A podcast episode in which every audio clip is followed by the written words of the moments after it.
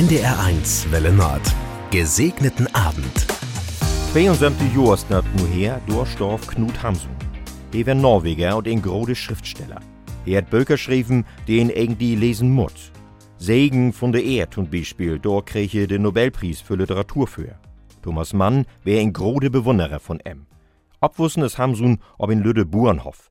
Wie dat sie in Öllern Schulden hahn, musste er weg von zu Hus und wie sin Onkel arbeiten. Nach der Konfirmation ist er durch Norwegen wandert und hat hier und dort arbeitet. So hat er Land und Lüd kennenlernt.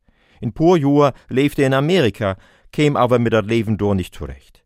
Jümmers gung he mit offene Augen durch die Welt und hat alles, was er belebt hat, in sin Bökers opnorm. Und dat tekent in grode Schriftsteller ja ut. Knut Hamsun hat Deutschland bewundert. Für em leg in unser Land die Zukunft von Europa. Aber er hat den auch Adolf Hitler bewundert, als der an die Macht käm. 1940 heb deutsche Truppen Norwegen beset, liekers dat Land neutral wär. Dat het de bewunden, wie de Norwegers achterlotten betüt. Aber Hamsun wär froh. Er hätt sin Landslüd obroben, nicht gegen die Deutschen zu kämpfen. Nur Hitler sin Tod hätt ihn noch in bewundernde Nordrob in in Zeitung schreiben. Hamsun is Nordekrieg zu Recht verurteilt worden. Man, he konnte Fehler sehen Mokta nicht insehen. Betüt weten de Menschen nicht. Schötze im Bewundern oder schötze im Ablehnen.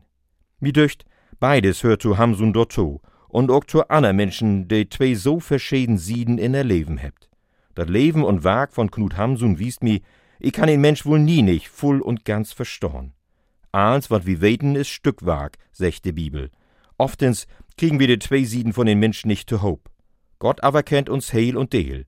Auch dat, wat ich in min eigen Leben nicht zusammen krieg, dat kann Gott zu ein ganze Bild mocken.